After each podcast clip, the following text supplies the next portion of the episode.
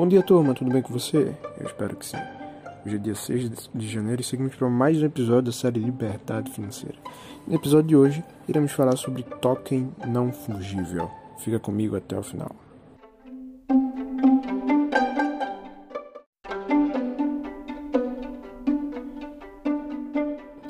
Token não fungível, ou pela sua sigla é, NFT, que em inglês significa non-fungible token, é basicamente ativos não tangíveis.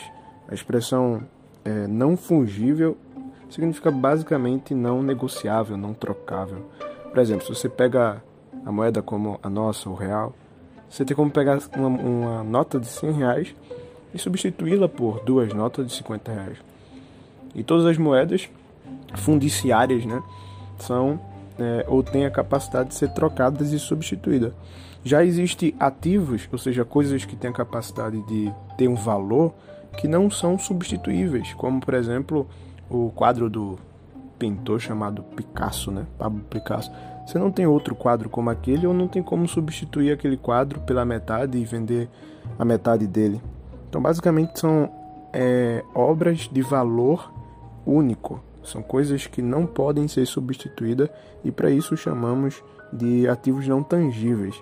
E aí os NFT, que é justamente a nova moda do mercado digital, são chamados também de NFTs, eles é, criaram-se através do, do blockchain, das criptomoedas.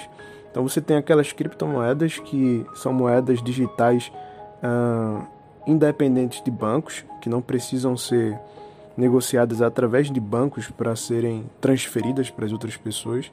E aí você tem uma vantagem em relação a taxas e, e, e outros aspectos de valorização também ao longo do tempo. É, segurança porque ela possui um blockchain específico, ou seja, a identidade dela, é, a natureza dela está segura por vários códigos de é, codificações bem específicas e softwares bem seguros. E outra vantagem é que elas possui valor de mercado muito alto e tem se valorizado ao longo do tempo como nenhum outro ativo que pelo menos eu tenha em mente. Para ter ideia, o, o NFT é considerado um ativo digital único. Ele possui quatro características principais. Ele possui é, essa, é, essa característica de ser único, né, um ativo único, irrepetível, indivíduo. É, é, indivisível, né, que não pode ser dividido, né, e possui um valor. Então, essas são as quatro características para ser considerado um NFT.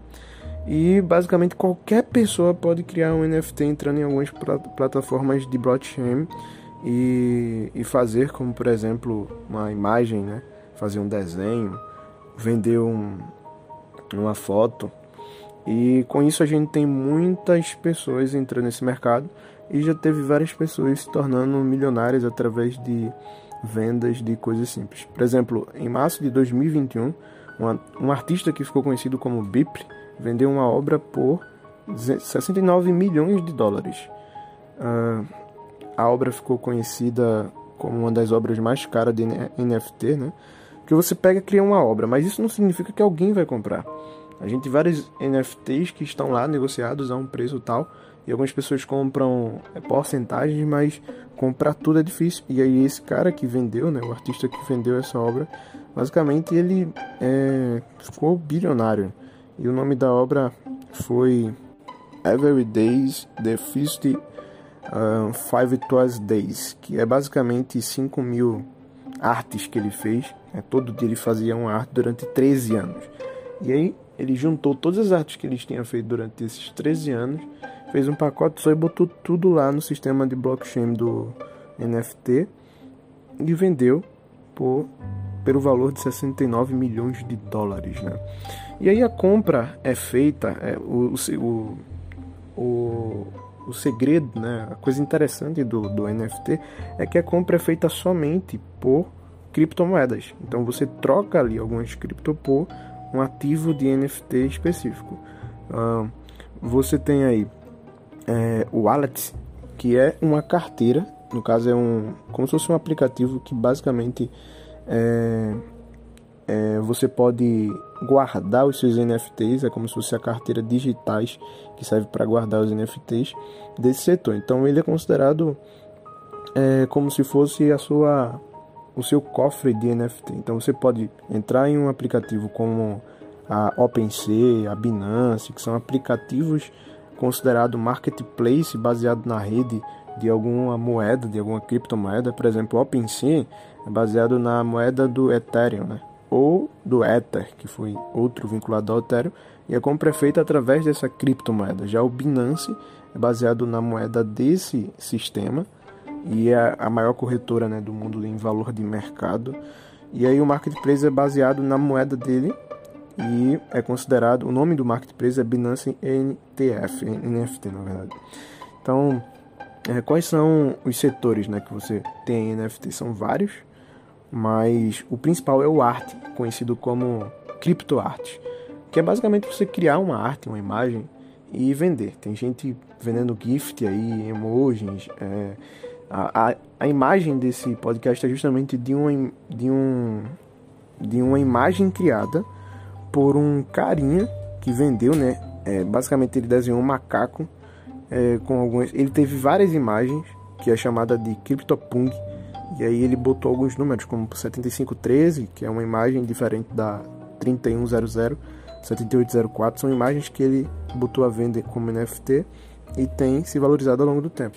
Mas a gente tem outros setores, por exemplo, como música, pessoas que são músicos e aí colocam as suas músicas em um sistema específico de música. Temos também o setor de cinema, é, que é menos popular, mas também igualmente é, com a mesma expectativa de mercado dos outros setores. Setores de videogames, por, por exemplo, jogadores profissionais que vendem, é, que vendem aí, sei lá, peças de jogos. Uh, você vende armas dos jogos e tudo mais que você conquista nesses games e aí vocês vendem como, F, é, como NFT. Uh, colecionadores né, que vendem suas coleções. O setor de esportes, por exemplo, recentemente, no final agora de 2021, a NBA entrou aí investindo pesado a, a um valor, é, parece que 200 milhões de dólares em mercado de NFT. Então ela vendeu basicamente vídeos de melhores momentos do basquete, fotos profissionais e conseguiu bastante arrecadação. Um, Montou-se até um mercado da Nike, né, baseado nesse setor de esporte chamado Crypto Kicks, que é um mercado é, feito justamente para é, em 2019, né, feito é, para vender marcas da Nike. Eles falam até de sapatos digitalizados, parece até algo de outro mundo, mas é a versão digital de produtos da Nike em NFTs, ou seja, que são é, insubstituíveis e é, únicos, né?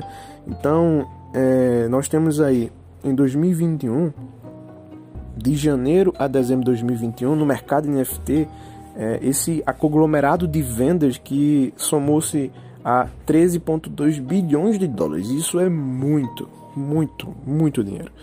E aí todos os ativos são guardados né, em um sistema seguro chamado blockchain, que é o mesmo sistema das criptomoedas.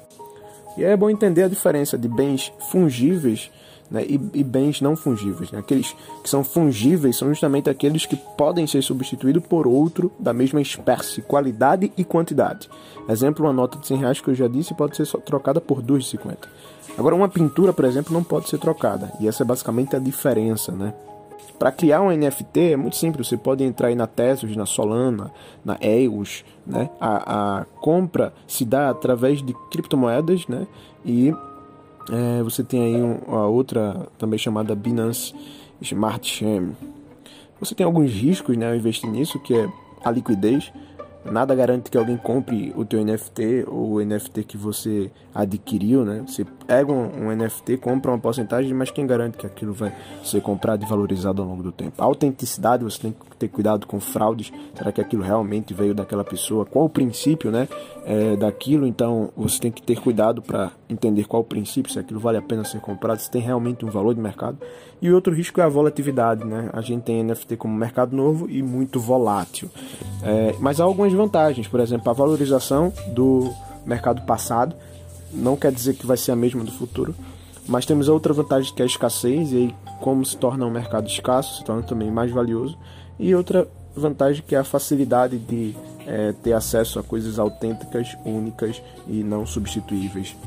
Então, basicamente, esse foi o podcast de hoje. Eu espero que vocês tenham gostado. Vejo vocês amanhã. Até a próxima e tchau.